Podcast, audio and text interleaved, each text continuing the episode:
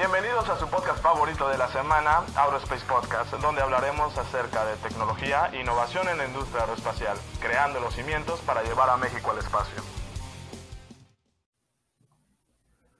Bien, muchas gracias Edric Uribe por esa increíble presentación y pues aquí estamos con Mara Saldívar. ¿Qué tal Fercho? ¿Cómo te ha ido en estos días? Hola, ¿qué tal? Pues la verdad es que con mucho calor. Aquí hace rato llegó a marcar hasta 35 y eso es muy extraño aquí en Tulancingo, entonces eh, pues viviendo acá un poco de locura. Sí, no, rarísimo, ¿no? Nunca pensé que llegaran a tanto por allá. Así es. Muy bien. Eh, y bueno, continuando con la, dinámica, eh, Mara, te pregunto, ¿qué es lo que haces un día normal de tu vida? Actualmente lo que hago en un día normal, eh, estoy trabajando en grupo modelo, entonces lo que hago es ir a la planta. Eh, soy supervisora de producción de una línea y trabajo más o menos turnos de siete horas o siete horas y media, dependiendo de qué turno es el que estoy, en el que estoy. Eh, básicamente lo que me cobran son KPIs de producción, de cuánta, cuánto volumen estamos sacando, cuánta merma, en general, lo que hago es seguir la producción, seguir las órdenes que tenemos para hacer en ese momento, la cerveza que vamos a producir, si es Corona, Victoria, si es nacional o de exportación. Y recibo a un equipo de operadores que es más o menos alrededor de ocho personas. Eh, puede variar según la línea en la que esté, puede ser de, desde 6 hasta 17 personas que, que, básicamente trabajan conmigo y, y son mi equipo, a través del cual pues logramos los objetivos que tenemos para producir ese día. Y pues listo, eso es lo que hago todos los días. Oye, pues increíble, la verdad. Eh, eh, entonces, platícanos, ¿cómo, cómo fue que, que, en este proceso llegaste ahí, ¿no? Porque es que es tu trabajo actual, pero ¿qué hacías antes o, o cómo, cómo llegaste a esta tu etapa de ingeniería desde que, no sé, tenías quizá 10 este, o, no sé, 18 años y, y decidiste salir de prepa o antes, es decir, ingeniería, ¿sabes? Es lo que me gusta. ¿Cómo fue ese proceso? Va. De chiquita no tenía ni idea qué quería hacer. Incluso todavía en la prepa estaba muy indecisa. Em, fue hasta ya casi los últimos semestres que ya como que te obligan a tener una decisión en la mente y que vas como los propedéuticos y no sé, todo esto y todos los exámenes que más o menos decidí que quería estudiar ingeniería, ¿no? Eh, ¿Por ingeniería industrial? Porque me gusta mucho trabajar con personas, me gusta todo el tiempo trabajar en equipo, pertenecer a una comunidad, estar platicando, eh, conocer gente nueva. Y, la ingeniería industrial es la única ingeniería que, pone a la persona o al humano, al trabajador, como parte del proceso productivo. Y, de ahí salen todos estos temas de ergonomía o de recursos humanos en los que también participan los ingenieros industriales. Y por eso me fui por esta rama de, la ingeniería. Em, para llegar a modelo, ¿cómo encontré modelo? Pues bueno, fue muy, muy random. Iba con una amiga a un desayuno y, ella me pasó a buscar a mi casa y en el camino me platicó que había aplicado a un nuevo trabajo que se llamaba Supply Trainees de Grupo Modelo, que lo había visto en Facebook y había aplicado, ¿no? Entonces me lo contó y me decía, no, es que es un programa para aprender, son 10 meses, eh, vas a estar rotando por diferentes áreas para ver cuál te gusta más al final. Y pues no sé, ella había aplicado y, y también sonaba muy cool, así que yo dije, bueno, va, vamos a aplicar.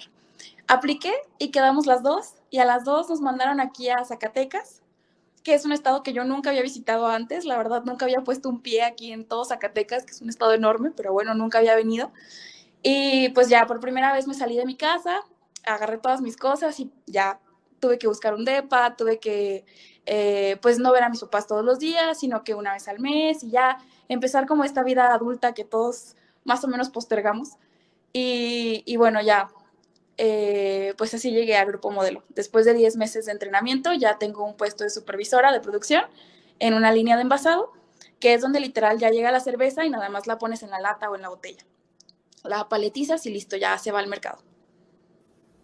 Oye, muy bien, pero creo que nos fuimos muy rápido ya al futuro y, bueno, la verdad, no tienes mucho de que te graduaste, y entonces este, creo que has tenido un proceso muy importante de, de trayectoria. Entonces, este, ya nos hablabas un poco de, qué es la ingeniería industrial para ti, pero eh, antes, antes de, hablar más de, esta parte de trainee de modelo que, nos comentas, pues no sé, como tus experiencias estudiantiles creo que son buenas porque pues hasta has ido al MIT y diferentes cosas, entonces no sé si quisieras hablar más como desde, pues sí, o sea, desde la parte que ya, ok, eres ingeniera, ¿no? O sea, estudiando la carrera, pero cuando te das cuenta que necesitas expresarte, si bien haciendo otras cosas que no es solamente, pues, este, tu carrera, ¿no? De clases y demás. Va, pues durante la universidad, em, no sé, me gustaba mucho hacer todo. Yo estudié en el TEC de Monterrey, entonces me gustaba estar en todo lo que se pudiera estar, grupos estudiantiles, en grupos de baile, en todo, así, cualquier actividad, no sé, idiomas, lo que fuera, me metía. Em, entonces esto me permitió conocer mucha gente, expandir como mi red de contactos, eh, tener muchos amigos y eh, el MIT llegó justo así, con una, una maestra que, con la que nos llevábamos muy, muy bien, que era casi como una amiga, nos había dado solamente dos clases, pero nos llevábamos muy bien con ella. Y ella estaba haciendo su postdoctorado en el MIT y justo nos invitó a un proyecto que tenía que ver con investigar cuáles son los factores clave que hacen que una pyme sea exitosa o no. Porque no sé si sabían, pero aquí en México, en menos de un año, una de cada cuatro pymes se muere, fracasa, cierra. Entonces, justo para evitar eso, estaban haciendo un estudio del perfil que tiene que tener el empresario eh, para que su pyme sea exitosa. Entonces, esta maestra, que es Carlita Gámez, nos invita y, formamos un equipo de puras niñas que investigamos todos estos factores, fuimos a hacer encuestas, fuimos a hacer mil cosas y al final desarrollamos como un pequeño perfil que fue lo que se entregó al MIT eh, en una estancia eh, como de investigación muy corta que tuvimos allá. Em, entonces ese fue el resultado, ¿no? Eh, saber cómo cuál era el perfil del investigador. Y fue una experiencia padrísima visitar Boston, visitar el MIT y hacerlo con, con amigas, ¿no? O sea, con gente que, que nos divertimos muchísimo y casi ni se sentía como una estancia de investigación, sino solamente como, como un viaje muy padre. No, pues creo que la verdad tenemos la duda de ¿y qué hacías en tu estancia de investigación? ¿no? O sea, ¿qué, qué es lo que investigaban y, y, cómo pues trataban o hacían la ayuda a, a, las personas, ¿no? De las pymes, que es lo que estás precisamente hablando. Bueno, básicamente el MIT había desarrollado una aplicación que se llamaba Genesis, eh, que era como un formulario que abarcaba cuatro áreas, ¿no? Eh, cómo la compañía maneja sus inventarios, cómo la compañía maneja sus finanzas, eh, sus, a sus empleados y finalmente el perfil del emprendedor. Entonces, lo que teníamos que hacer era cada una, teníamos un target de pymes a las cuales entrevistar, es decir, un número objetivo, y aplicábamos el cuestionario que tenía ya precargada la aplicación de Genesis del MIT lo aplicábamos al, emprendedor y a sus buenas prácticas, o sea, veíamos en la empresa qué era lo que estaba haciendo, si había ganado o perdido dinero en el último año, si había contratado o corrido personas, eh, cualquier cambio que se pudiera medir era lo que, lo que intentábamos rescatar de información. Y ya con eso, eh, estadísticamente, lo metíamos a Minitab, toda esa información, pues obviamente había que curarla, había que que ponerla en un formato de base de datos para que se, fuera, se, se pudiera utilizar. Y ya este, con eso hicimos análisis estadísticos en Minitab para encontrar, no sé, la edad del, del emprendedor. ¿Es relevante o no es relevante para, el, para la métrica de crecimiento de la, de la compañía, ¿no? de la pyme? O no sé, su nivel de estudios, o las pérdidas en inventario, o el inventario promedio que tiene al mes, en dinero todo eso intentábamos encontrar si había una correlación o si era significativo para determinar el, éxito de la pyme. Mara, y cuéntanos, eh, me parece que, bueno, platicando un poquito antes del episodio con Juan Carlos, todo este proceso se lleva a cabo, digamos, a distancia y como ya nos platicaste, sí van a, entregar pues ya el proyecto allá a, Boston. Entonces, eh, ¿nos puedes platicar un poquito de cuál fue esta experiencia? Me parece que fue una o dos semanas de estar allá, eh, cómo, cómo, estuvieron participando en esta competencia. Eh, no sé si también tuvieron algunos talleres o conferencias que existieron. Eh, cuéntanos un poquito. Sí, exactamente.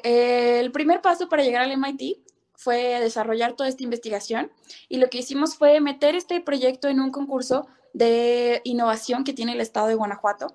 Es como eh, pues era un concurso de proyectos que tenían que ver con, el desarrollo de las pymes, justamente. Porque en Guanajuato las pymes representan un porcentaje muy grande de la economía y por eso para el gobierno es importante que, que permanezcan, ¿no? Que, que, generen estos empleos todo el tiempo y que, no, y que sea algo estable, no solamente de un año. Entonces, con este incentivo que tiene el gobierno de Guanajuato a través de este programa, eh, lo que hicimos fue meter el proyecto al concurso y después de presentarlo a, un panel, bueno, fueron dos paneles en realidad, después de presentarlo y competir con proyectos de otras escuelas, el nuestro ganó y fue así que el, gobierno de Guanajuato nos dio eh, pues el dinero para, hacer este viaje al MIT. Eh, después de que ganamos este concurso, ya ahora sí empezaron ahora sí los preparativos para el viaje en el MIT. Ahí, pues bueno, presentamos todos los resultados que habíamos tenido, incluso como fueron buenos, nos facilitaron la base de datos para hacerlo a nivel Latinoamérica y ahora teníamos datos de otros países como Ecuador, El Salvador, eh, Chile. Y, bueno, replicamos el mismo estudio, pero ahora a nivel Latinoamérica y nuevamente presentamos los resultados. Oye, Mara, y, ya después que regresaste, ¿cuál fue tu visión o cómo cambió tu perspectiva? Pues la verdad, eh, el MIT es una de las mejores universidades y, en, ingeniería es su fuerte, básicamente.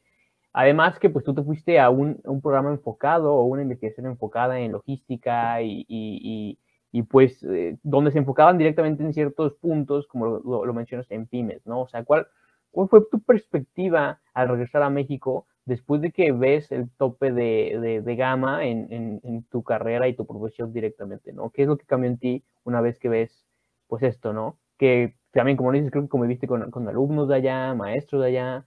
¿Qué fue para ti este, este cambio, este, esta realidad a la que, la que, a la que te encontraste? Bueno, pues definitivamente eh, ir a la mejor universidad del mundo sí te abre los ojos de todo lo que puedes lograr, ¿no? Eh, el MIT es una universidad enorme, con gente muy, muy brillante, y, haber estado ahí fue una experiencia padrísima, justo como comentas. Claro que ya regresando, con toda la información que teníamos de las pymes, lo primero que pensé es, está súper difícil abrir un negocio. Mm, para que no falle en un año, tienes que hacer casi que milagros, ¿no? Pero eh, justo por toda la información que habíamos, que habíamos recolectado, pues te vas dando cuenta que, mm, los conocimientos básicos que debe tener una persona para abrir una pyme, sí, sí pueden ser adquiridos, ¿no? Y justamente es lo que estaba intentando lograr el, gobierno de Guanajuato. Estaba intentando desarrollar como alguna, alguna plataforma o algún kit que, pudiera otorgarle a los emprendedores que están empezando para que su negocio perdurara. Y, y, eso se me hace, pues no sé, sería un apoyo muy, muy grande para la economía de nuestro estado porque pues les decía, las pymes son una parte muy grande de la economía y, otorgan muchos empleos. Entonces, pues eh, creo que justo todo este tema de apoyar a la economía local y de, no sé, de atreverse a hacer un negocio, de atreverse a, ser emprendedor, no es difícil, siempre y cuando tengas las herramientas, ¿no? O sea, estés consciente de la responsabilidad. Eso fue lo que cambió. ¿Cómo, bueno, ahorita después de lo, de lo que nos platicaste, ¿cómo, ¿cómo, harías tú para poder abrir un, eh, pues algún negocio exitoso, digamos, en Guanajuato? Creo que, primero que nada, de los resultados que más me acuerdo fue que entre más alto fuera el nivel de escolaridad del emprendedor, o sea, si llegaste a la primaria, prepa, secundaria, carrera, maestría, entre más, más, más alto fuera tu grado de estudios, más probable era que, que, tu negocio fuera exitoso. Eh, esto claro que no es excluyente, ¿no? Solamente es un beneficio. Entonces, primero que nada, sí intentaría estar lo más informada posible de, de las tendencias que hay en el, en el no sé, en el nicho de negocio que quiero abrir, de todo lo que tengo que saber técnicamente, si es un negocio de zapatos, por ejemplo, que es muy común en León, pues estar eh, como muy consciente de los conocimientos técnicos que debo tener, las máquinas, las tendencias, o sea, educarme lo más posible. Después, eh, las otras partes del negocio que exploramos eran los inventarios y las finanzas. Entonces, claro que lo que nos encontrábamos era que las pymes muchas veces no tenían nada de control sobre sus inventarios. Tenían no sé, pedían más de lo que necesitaban o luego los, los inventarios se caducaban aunque no fuera comida, si fuera, no sé, una parte de maquinaria se vencía y ya no se podía utilizar. Entonces, eh, foco en control de inventarios y en finanzas, porque muchas veces cuando tú eres tu, eh, propio jefe y ya eres emprendedor, eh, controlar las finanzas y separarlas de tus gastos personales puede ser un tema, ¿no? Entonces también estar muy consciente de eso, que la empresa es una parte, pero tiene sus finanzas individuales y tiene todo su presupuesto individual y no debe mezclarse con tu presupuesto personal, ¿no? A pesar de que te pagues un sueldo, debe estar limitado y debe estar siempre, pues muy, muy remarcado todo, o sea, muy encasillado para que no se mezcle. Eso era de lo más relevante que, encontramos en la investigación. Y, bueno, a partir de la información de, de todos estos emprendedores, ¿qué es lo que menos hacen? Eh, qué es lo que menos hacen bien y qué es lo que hacen mejor las personas que sí logran tener cierta cantidad de éxito y, qué es lo que no hacen todos estos que dices que uno a cada año de cuatro, uno de cada cuatro al año desaparece. Lo que no hacen es justo esto que te comento, ¿no? Separar su vida personal de, las finanzas del negocio o planear bien sus inventarios. Eh, y lo que sí hacen, por ejemplo, eh, las personas que tenían más éxito, lo que habían hecho bien era que habían contratado gente y a lo largo del tiempo habían conservado la misma gente. O sea, en lugar de cambiar cada año de personal, se habían quedado con estas mismas, esta plantilla que habían tenido al principio y habían desarrollado los conocimientos de estas personas. O sea, tenían alguna noción de plan de capacitación o, de desarrollo para sus, sus, trabajadores. Otra cosa que hacían bien era eh, intentar planear su demanda porque de esta manera tenían pues más noción de qué, era lo que iban a necesitar en inventario. Entonces, si bien no era una planeación de demanda profesional o muy complicada, intentar planear la demanda a través de registros, es decir, hoy vendí 10 de estas cosas rosas, mañana vendo 5 azules. Planear esa demanda los ayudaba a tener mayor visión de si había alguna estacionalidad, es decir, si en verano vendo más de un color y en invierno vendo de otro color, eh, y así estar preparados para estos cambios que tiene el mercado. Entonces, esas eran las dos cosas fundamentales, que se habían quedado con la misma gente y habían intentado crecer su negocio a lo largo de, o sea, y con la misma gente. Y lo otro era que, que tenían registros, registros de cuánto vendían, de cuánto costaba lo que cuánto costaba el año anterior sus materiales y cuánto cuesta este año esas pequeñas cosas que a veces decimos, no, es que para qué la anoto, o es una base de datos que va a ser muy larga, no la voy a usar. Con esos datos justamente puedes tener mayor visibilidad para el futuro de tu negocio. Entonces, eso es lo que, lo que hacían bien. Oye, perdón, perdón que siga eh, preguntando de esto, pero se me hace muy interesante como toda esta información que, tuvieron disponible. Eh, no sé si, si en algún momento vieron diferentes casos, porque igual, eh, como, como mencionaba lo de los registros, igual no tenían un buen orden o igual pues iban cambiando de, empleados cada cierto tiempo.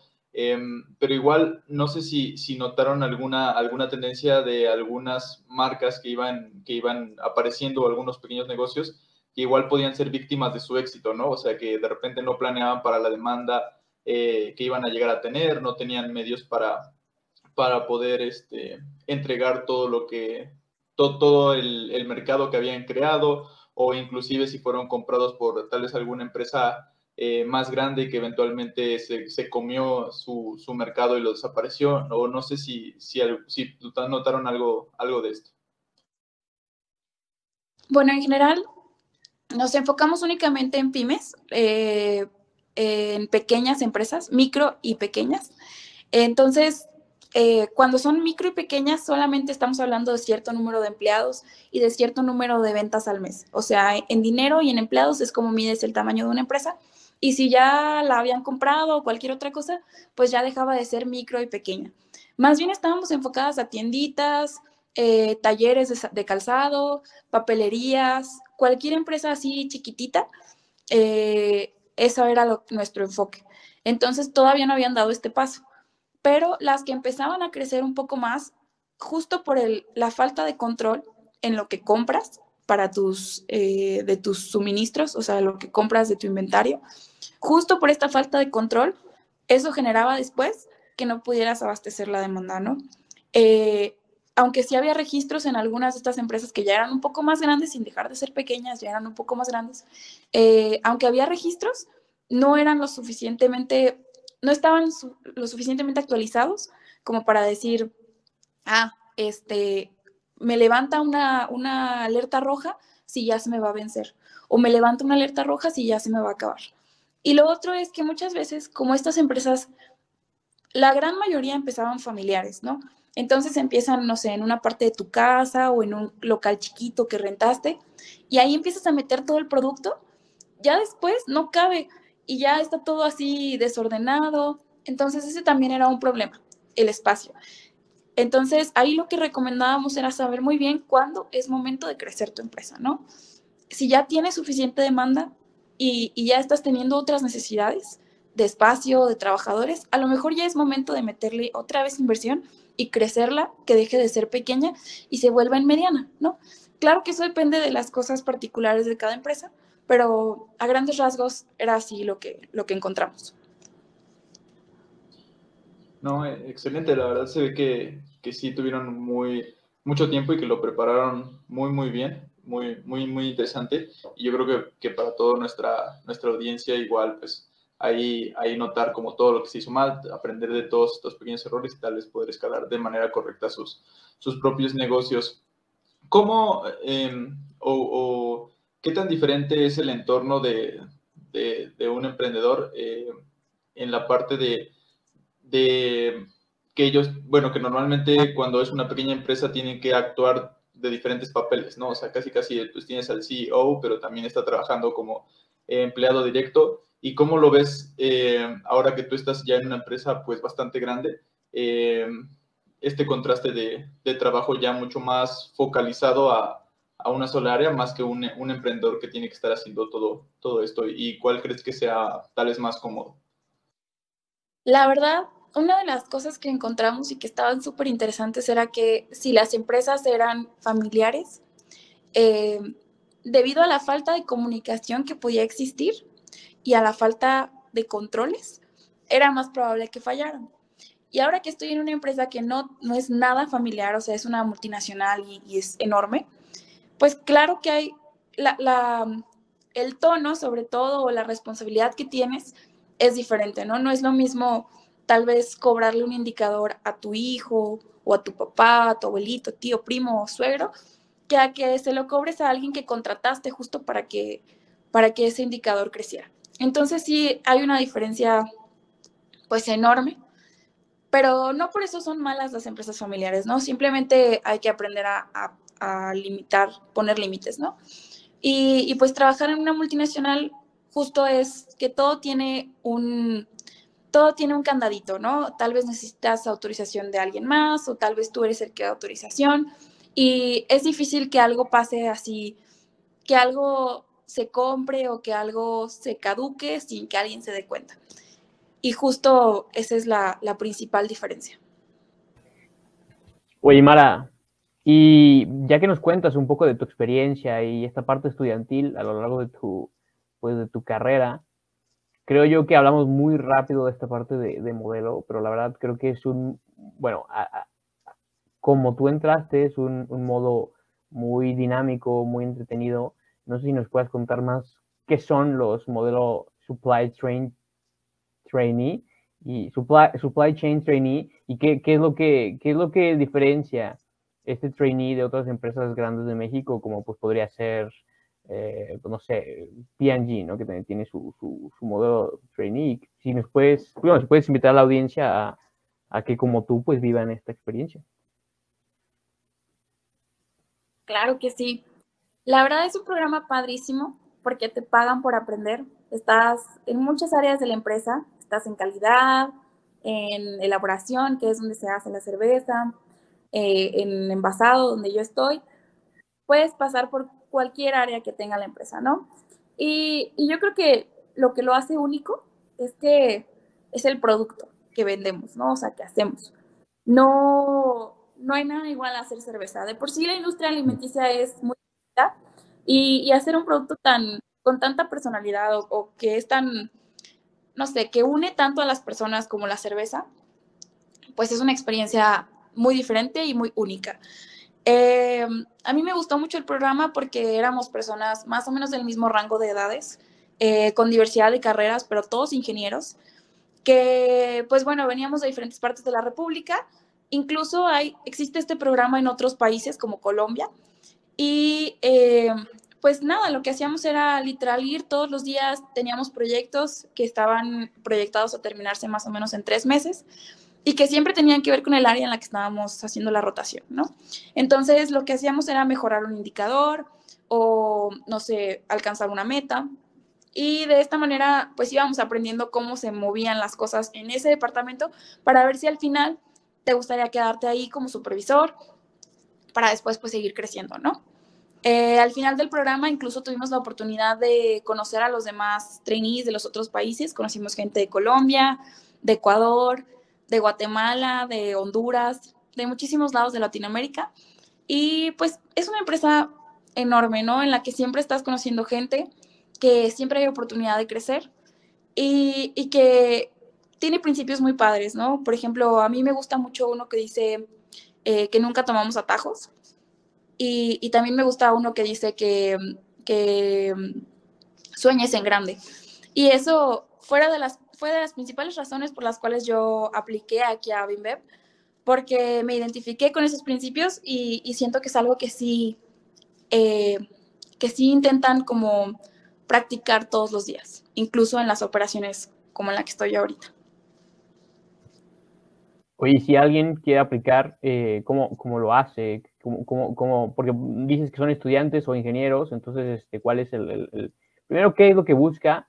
Eh, modelo para un, un, perfil, ¿no? De alguien que apenas está iniciando y, lo considere en su radar al final de su carrera, o si alguien ya está a punto de terminar su carrera, este, pues sí, dinos qué es lo que buscan, cómo pueden eh, entrar y, y, pues sí, esos tips para alguien que diga, oye, también me gusta la cerveza, no me había puesto a, a pensar que la hacen y necesitan gente que la haga. Sí, claro. Pues para aplicar debe ser ingeniero puede ser ingeniero en cualquier área, pero ingeniero, graduado, ya sin materias ni nada que debas en la escuela. Eh, menos de dos años de graduado. Em, este programa solamente se abre más o menos como en, ¿qué será? Como en noviembre, septiembre. Octubre, en octubre se abre. Y las inscripciones están hasta noviembre. Entonces, em, ahí pues solo es esperar a la convocatoria y aplicar. Después del, primer filtro, que fue nada más llenar tu información y verificar que si eres ingeniero, que si tienes menos de dos años que te graduaste y todo esto, te hacen un examen de inglés. Después del examen de inglés vienen como unas pruebas, pues, cognitivas eh, en, una aplicación que, es como un jueguito. Y después de eso te hacen entrevistas. Eh, creo que ahorita ya están haciendo también visitas a planta, entonces, aunque no hayas quedado todavía, te llevan a que visites una planta para ver si sí te gusta. Y eh, después de eso, pues ya, las últimas entrevistas y listo, te contrato. Nosotros empezó un programa, un, más o menos empezaron como 8 mil aplicantes y quedamos 21 en todo México.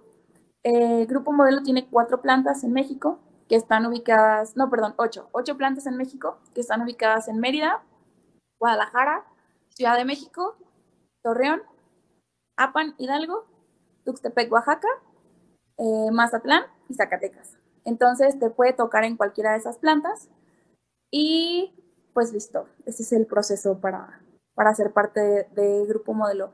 Igual existe un programa, si, no, si hay gente que nos escucha que no son ingenieros, existe un programa igualito eh, con las mismas, los mismos rasgos en general, pero está orientado a carreras que son más de marketing, de ventas, de finanzas Igual ahí pueden aplicar los ingenieros, si son más como de la parte soft, pueden aplicar a ese programa que se llama Global Management Training.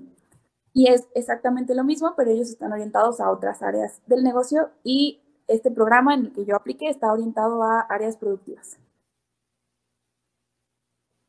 Oye, y una vez que tú visitaste y formaste parte pues, de todas las estructuras y, digamos, modelos de, pues, no son modelos de negocio porque eran más, más bien parte de la cadena de, producción de la cerveza.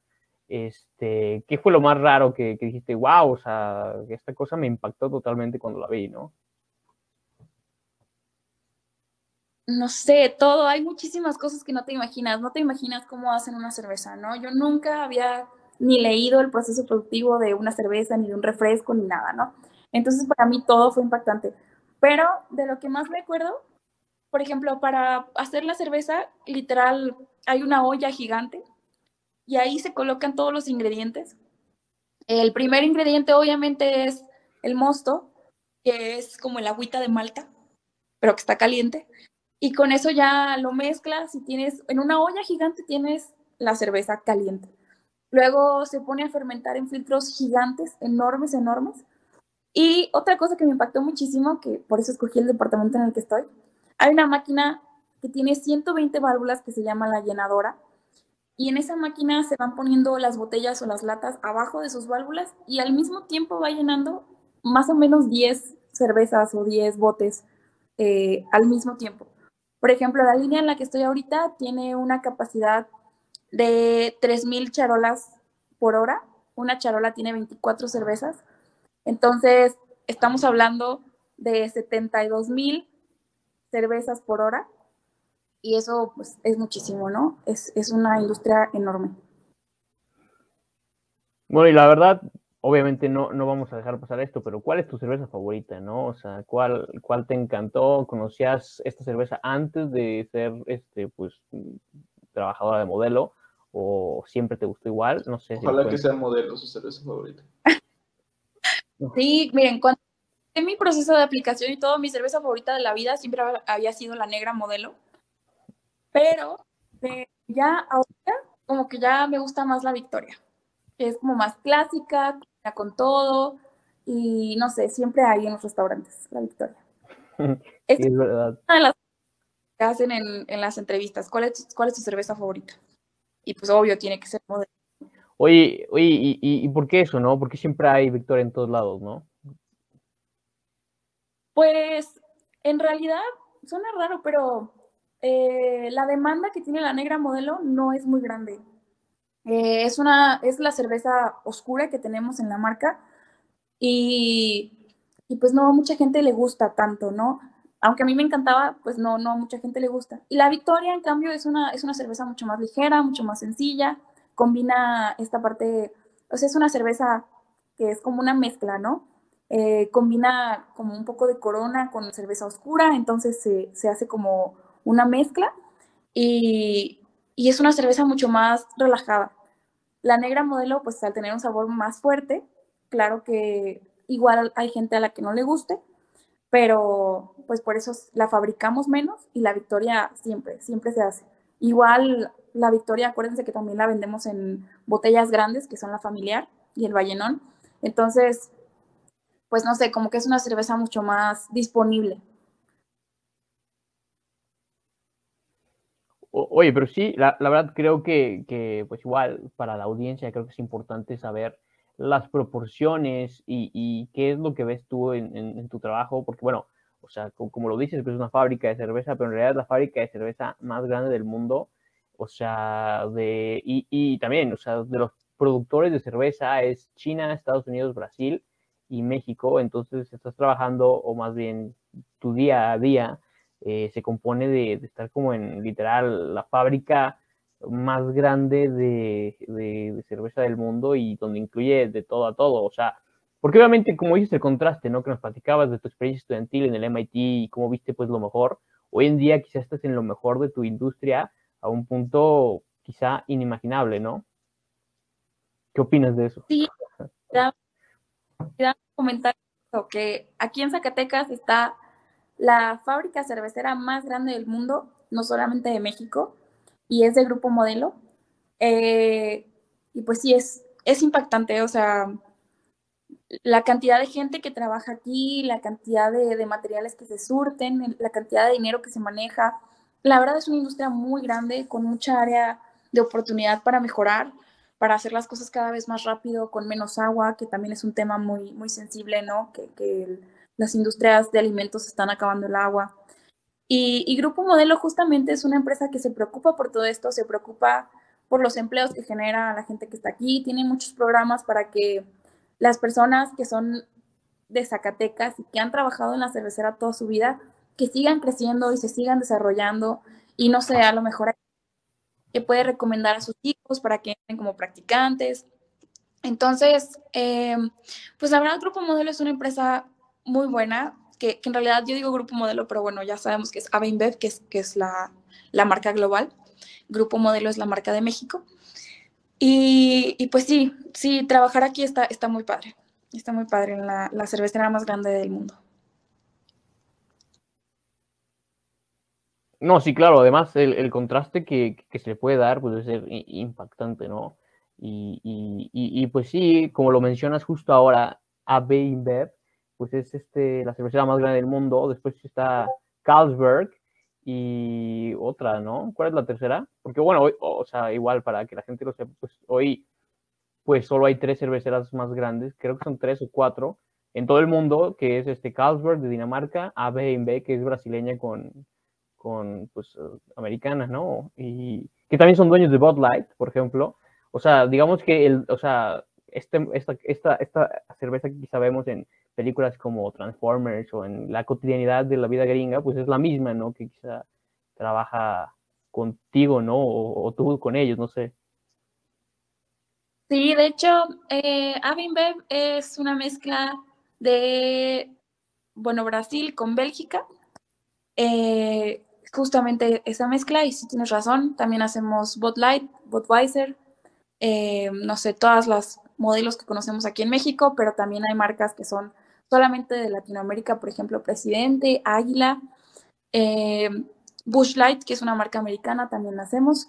Aunque algo chistoso, un fun fact, es que toda la corona, toda la cerveza corona que se produce en Estados Unidos no es del grupo, es de hecho de, de, otra cervecera que compró como esa, esa partecita de la marca o los derechos para producir corona en Estados Unidos, no son nuestros, pero todo lo demás, pues sí, tienes razón, enorme. Eh, tenemos también Stella Artois, em, no sé, Victoria, todas las variantes de Michelob Ultra también es nuestra. Y la otra cervecera que faltaba es la de Heineken. Ese grupo ah, también es enorme, incluso aquí en, pues está, está muy, muy presente aquí en México, entonces, pues sí es la competencia. Sí, la, la segunda en volumen es Carlsberg, pero pues no, no existe aquí, ni nadie la conoce, pero sí, tiene razón aquí, pues Heineken, pero bueno, yo tampoco tomo de esas, ¿no? Pero oye, está, está muy interesante. Lo que nos dices ahora es que nos estás diciendo que como la Coca-Cola mexicana es diferente a la gringa, entonces la corona gringa es diferente a la que tomamos nosotros. Así mismo, no sé si sea diferente, pero lo que sí sé es que no la vendemos nosotros. Idealmente, el estándar de la corona, si tú compras una corona aquí en México y compras una corona en China y está hecha las dos por Avinbev, deberías saberte exactamente lo mismo, ¿no? Pero eh, con Estados Unidos no pasa de esa manera, ellos, eh, esa parte, ese mercado, esa parte. Oye, pues qué buen fact. Ya me voy a poner a, degustar, ¿no? La diferencia exacta entre una y otra, que no, no, no, no sabía, ¿eh? Qué buen dato curioso para nuestros viajes a, a ¿cómo se dice? Cuando viajemos a, a Estados Unidos. Exactamente. Y, pues continuando con esta parte en, modelo y pues a saber que es una de las empresas más grandes del, mundo, bueno, sí es la empresa de cervezas más grande del mundo y la fábrica, este, pues no sé, que, es que quizá tal vez no puedas dar el contraste, ¿no? Porque obviamente pues tú estudiabas, eh, como nos, nos comentado la historia, ¿no? Pues aunque sí era el TEC de Monterrey lo que sea, pero fuiste a la mejor. ¿Cómo, cómo, cómo, qué esperarías tú ahora, ¿no? Encontrar en este tipo de, de, sí, o sea, ya está muy segmentado quizá tu visión, ¿no? Porque imagínate, literal, estás, eh, es la que más produce eh, tu, fábrica del mundo, ¿no? O sea, es la más de todo y tú estás ahí. Sí, producimos 24 millones, millones de hectolitros de cerveza al año. Eso es muchísimo. Eh, de hecho, solamente esta fábrica puede producir todo lo que produce Ecuador, por ejemplo. Entonces es, una es un monstruo. Pero um, a veces lo comparo mucho con, con, la industria automotriz, antes, antes de trabajar en modelo estuve un, corto periodo de tiempo en, en Pirelli, en la única planta que tienen en México, que está en Guanajuato, en Pilao, en Puerto Interior. Y, y, cuando lo comparo con Pirelli, no, hay un mundo de diferencia, ¿no? Porque obviamente aquí en modelo eh, tienen un lema que es eh, Safety First, Quality Always. Entonces, eso se sigue en todos los niveles, desde los operadores hasta el gerente de gerentes. Todo el mundo tiene muy puesta la camiseta y muy presentes los principios del negocio. Y, creo que por eso es tan diferente y es lo que hace especial a Modelo. Incluso he tenido la oportunidad de visitar otras plantas como la de APAN, que está en Hidalgo, y, ahí es igual, ¿no? O sea, todo, toda esta actitud de modelo y de ponerse la camiseta está presente eh, todo el tiempo. Oye, ahorita que, mencionas esto, ¿qué, ¿qué, tan importante es en, todas las empresas? Porque es algo que, siento muy presente porque a veces nos pasaba en la universidad que, no lo sentíamos dado. ¿Qué tan importante es esto de que eh, el sentido de pertenencia eh, para motivar justamente a, los trabajadores de estas empresas? Súper importante. Yo creo que no importa si eres una pyme, no importa si eres una multinacional o estás en medio, no importa qué tipo de empresa seas, la gente es lo que hace el día a día, ¿sabes? O sea, los operadores son los que saben moverle a las máquinas, son los que al final van y producen. O sea, si nosotros podemos producir los 365 días del año, las 24 horas, es por ellos, porque hay gente que está ahí trabajando. Entonces, que esta gente esté contenta y que le guste todos los días ir ahí, se sienta cómoda y que vea crecer su patrimonio o que vea que, no sé, que su familia está contenta por el trabajo que tiene, es muy valioso, muy, muy valioso. Yo creo que es lo, lo más importante. Y justo eso conecta con por qué estudié ingeniería industrial, ¿no? Porque a mí, para mí es clave que la empresa en la que yo trabajo eh, también tenga esto como prioridad.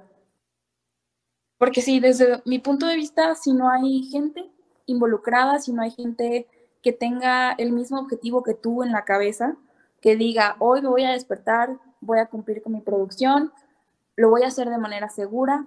Si veo que algo está saliendo mal, no sé, una cerveza que tiene el empaque dañado o, que, no sé, la cantidad de, de CO2 que le estoy echando no es la adecuada, levantar la mano y esto a veces lo podemos perder en las empresas y justo es ahí cuando nuestro producto empieza a perder calidad, ¿no? O cuando empezamos a tener muchos accidentes. Cuando la gente no está comprometida y no tiene puesta la camiseta, pasan estas cosas. Entonces, para mí es el principio número uno, la gente. ¿Y qué puedes hacer para que la gente se ponga la camiseta, no? Porque hablamos de pymes, hablamos de mega mega este, empresas, este, ¿qué, es lo que se ocupa, ¿no? Para eso.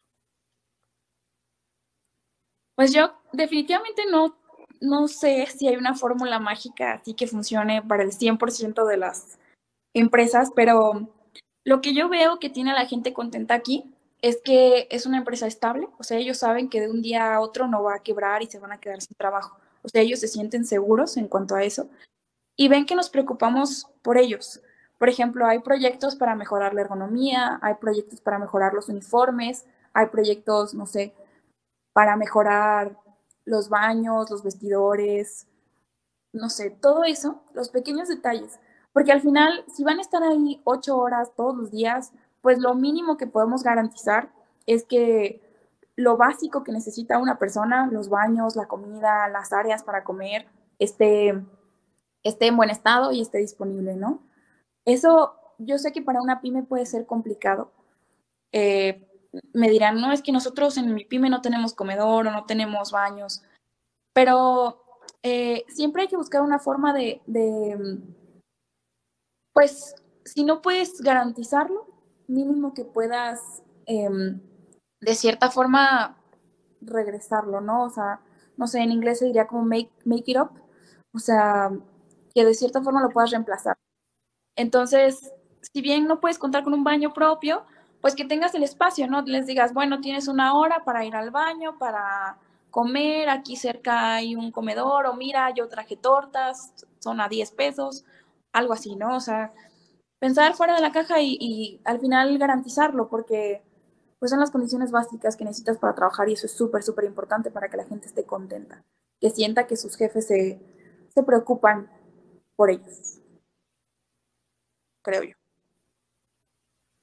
No, y también tienen unas campañas muy divertidas de marketing, ¿no? O sea, como modelo, como empresa y como marca, también eso debe motivar, ¿no? A ciertas personas desde cómo hacer nuevos empaques para, para transportar Six y, y, no sé, hasta diferentes chamarras y demás.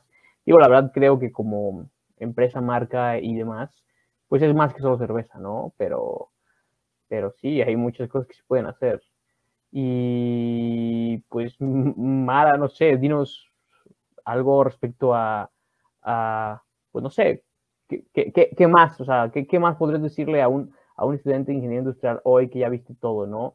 Este, te fuiste como a tu sector del MIT, en PyME, desarrollo de estructura logística, luego estás aquí en la empresa más grande del mundo de cerveza.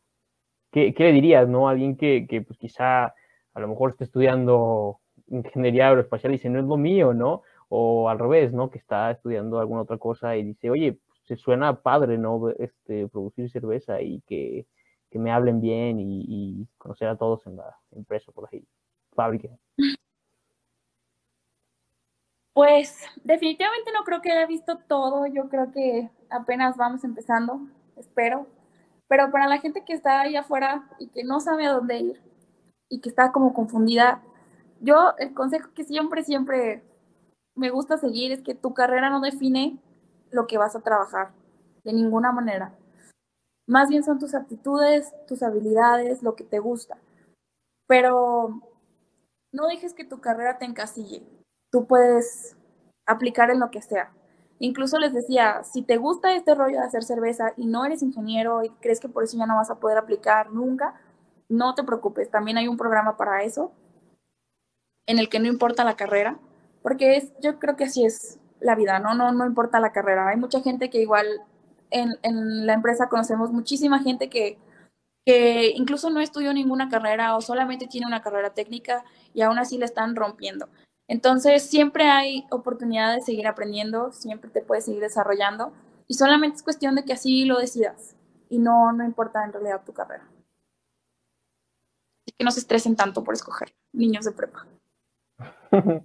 Niños de prepa que nos escuchen ya este, saben el, tip de la ingeniera Mara Saldívar. Pero no, sí, en, entre tus compañeros hay de varias carreras, ingeniero de biotecnología, eh, ¿qué otros más ingenieros conoces? Este...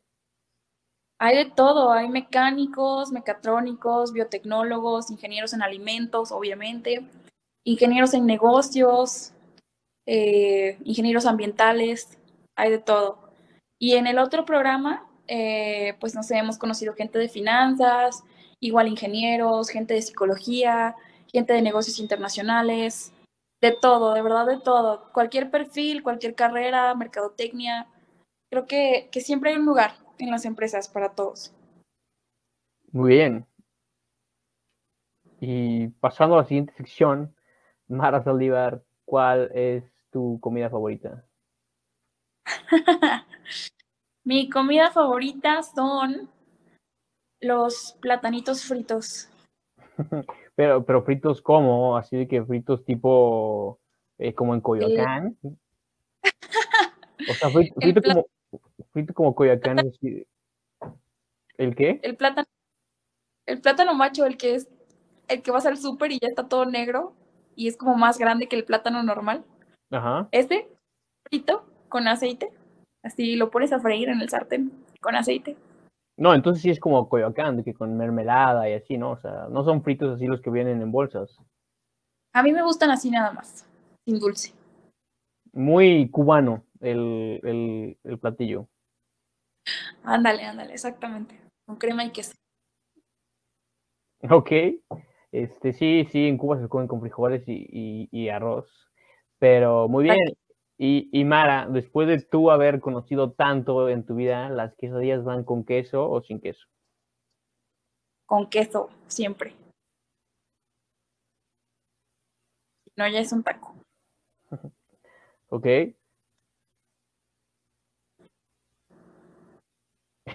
y, y, nosotros tenemos una, una quiniela, Mara, en, en, este podcast, en el cual preguntamos a distintas personas de diferentes ramas, ¿cuándo crees tú, Mara, que el humano llegue al planeta Marte y por qué? Yo creo que estamos muy cerca de llegar al planeta Marte. Yo creo que antes de que me muera ya habremos llegado al planeta Marte.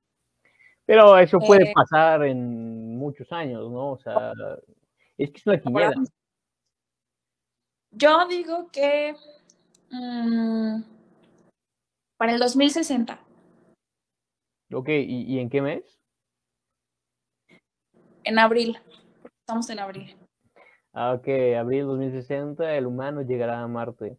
Oye, la verdad, eh, siempre pregunto este tipo de cosas igual, y es como, pues bueno, o sea, en, en tu perspectiva y experiencia has vivido uf, diferentes contrastes, y qué es algo que dices, ¿cómo no lo supe antes, no? ¿Cómo no supe que eh, la pasta fresca se hacía solamente con harina, huevo y la maquinita?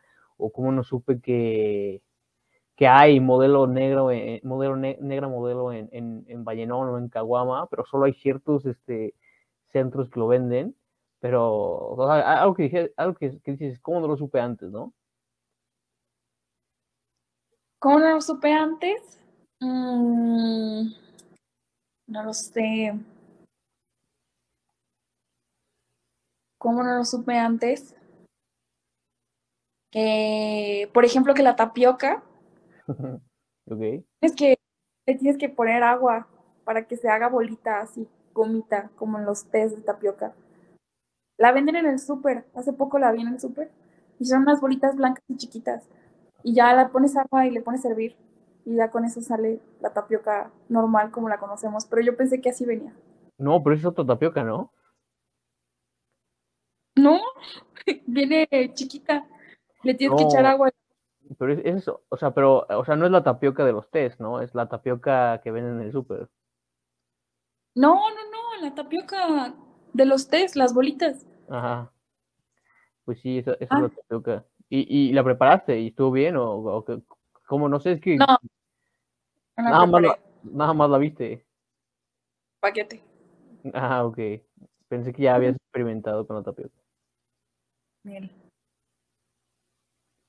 Fercho, tus preguntas. Sí, claro. Eh, oye, ¿qué, ¿qué, qué, le dirías a todo el mundo si tuviera su atención por 30 segundos? Le diría a todo el mundo. Mmm, le diría a todo el mundo, no sé, una lección que aprendí hace poco es que yo antes pensaba que si te pagaban lo suficiente podías trabajar más o menos de cualquier cosa, ¿no? O sea, no importaba las horas, no importaba si rolabas turno, no importaba si estaba lejos de tu casa, pero si te pagaban la cantidad correcta de dinero, ya la hiciste, ¿no? Lo ibas a hacer. Y ahora, recientemente descubrí que, bueno, al menos para mí, eso es total mentira. Entonces, por eso le diría a todo el mundo, sobre todo si es una audiencia joven y si es una audiencia que está buscando trabajo, que, que es muy importante el balance de tu vida y tu trabajo. Porque no importa si te pagan una cantidad de dinero enorme, si no tienes el tiempo para disfrutarlo y si no tienes nada de tiempo libre y todo el tiempo estás pensando y estresándote por el trabajo, de verdad que no lo vale. O sea, la cantidad de dinero que te estén dando no lo vale. Otra cosa que les diría es que adopten perritos y gatitos, porque hay muchos ahí. Y, y, son buenos. Entonces, ¿eh? Son buenos los perritos. Sí. Y los gatitos también. Entonces, eso les diría. Ok, perfecto. Eh, me, distraje, me distraje un poquito con la de tapioca, pero no sé si ya, ya le preguntamos la, de, la del libro. Creo que no, todavía. No. No. Eh, si tu vida hasta ahora fuera un libro, ¿cómo le lo titularías? Ay, no sé. Está muy esta pregunta. Mm, no sé. No sé, no sé. A ver, denme sus ejemplos. ¿Cómo, cómo se llamaría el tuyo, Percho? Ah, el tuyo ya, ya dijiste, ¿no? Sí, ya había dicho, pero no me acuerdo como cuál fue el que, cómo, cómo lo llamé. Es que yo sí tuve tiempo para prepararme para esa pregunta, y... pero no me acuerdo. No, que no me pasaron ningún script, ¿eh? fueron así. No, no, pero pues yo es porque pues aquí estoy, ¿no? Entonces pues ya, así fue como, como supe. Mm, ¿El tuyo, el tuyo cuál sería, Juan Carlos? La historia jamás contada por sus hijos, familiares y esposas.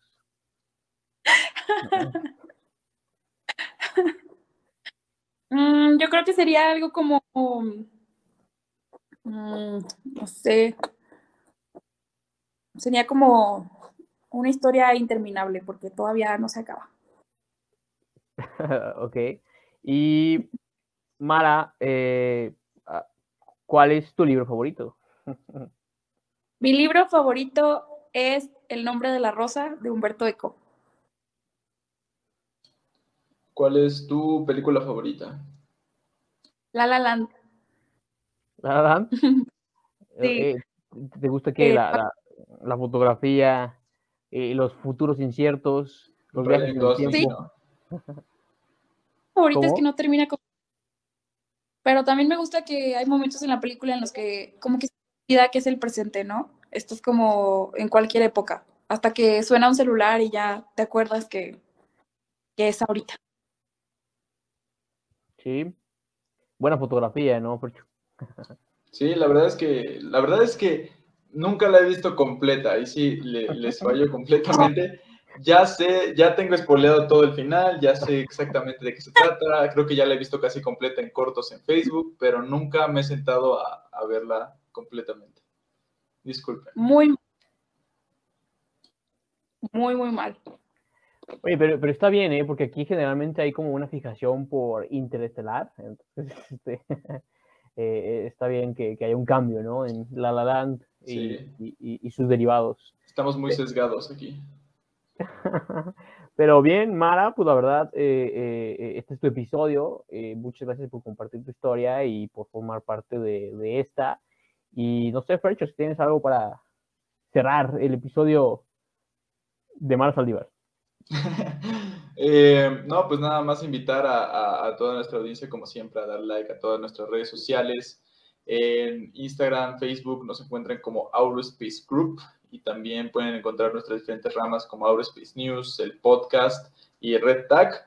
Y, bueno, no sé si, si Mara tenga al- algún mensaje, si, si quisiera, no sé, decir algo de un proyecto que, que tal vez quisiera que hubiera difusión o eh, pues sus redes sociales, tal vez si, si alguien quisiera colaborar con ella o eh, pues preguntarle más cosas sobre el grupo modelo. No, pues muchísimas gracias a ustedes, Space, por este espacio. Estuvo padrísimo. Espero que, que a alguien le haya servido lo que platicamos el día de hoy. Y eh, claro que sí, cualquier duda, cualquier tema, siempre estoy disponible. Mis redes sociales son Mara Saldívar, Saldívar con Z. Estoy en Facebook y en Instagram. No tengo Twitter, pero eh, cualquier cosa, pues a la orden. Muy Muchas bien. gracias. Oigan, pero, pero eh, ah, está bien, apreciamos todas las, las, las reviews de, y, y de, de nuestra audiencia, pero porque alguien nos puso una, una estrella, creo que quizás se equivocaron, pero nos bajó mucho en la ponderación de los reviews. Pero bueno, si es una estrella está bien, que nos digan por qué, ¿no? Pero, pero no, no, ya te fijaste, Fercho, cómo están las estadísticas. No, no, no me había dado cuenta, pero, pero oye, no, este, pues sí, esa persona, pues mínimo que sí nos dé la retroalimentación, ¿no? Una estrella sí es que algo, Ocho algo que, muy bajo. ocho que calificaron y de que fue un muy mal podcast. Pero bueno, los demás califiquen y demás. Y, no, claro, como todo, eh, siempre es para poder crecer más en este ambiente eh, ingenieril y pues que tengan más este, pues, puntos de vista como el de la ingeniera Mara Saldívar. Pues muchas gracias a todos por su tiempo y pues aquí terminamos el episodio. Bye. Gracias por escucharnos. Si te gustó este episodio, compártenos en redes sociales. Encuéntranos como Aurospace Technology Cluster. Te esperamos en la siguiente edición. Hasta la próxima.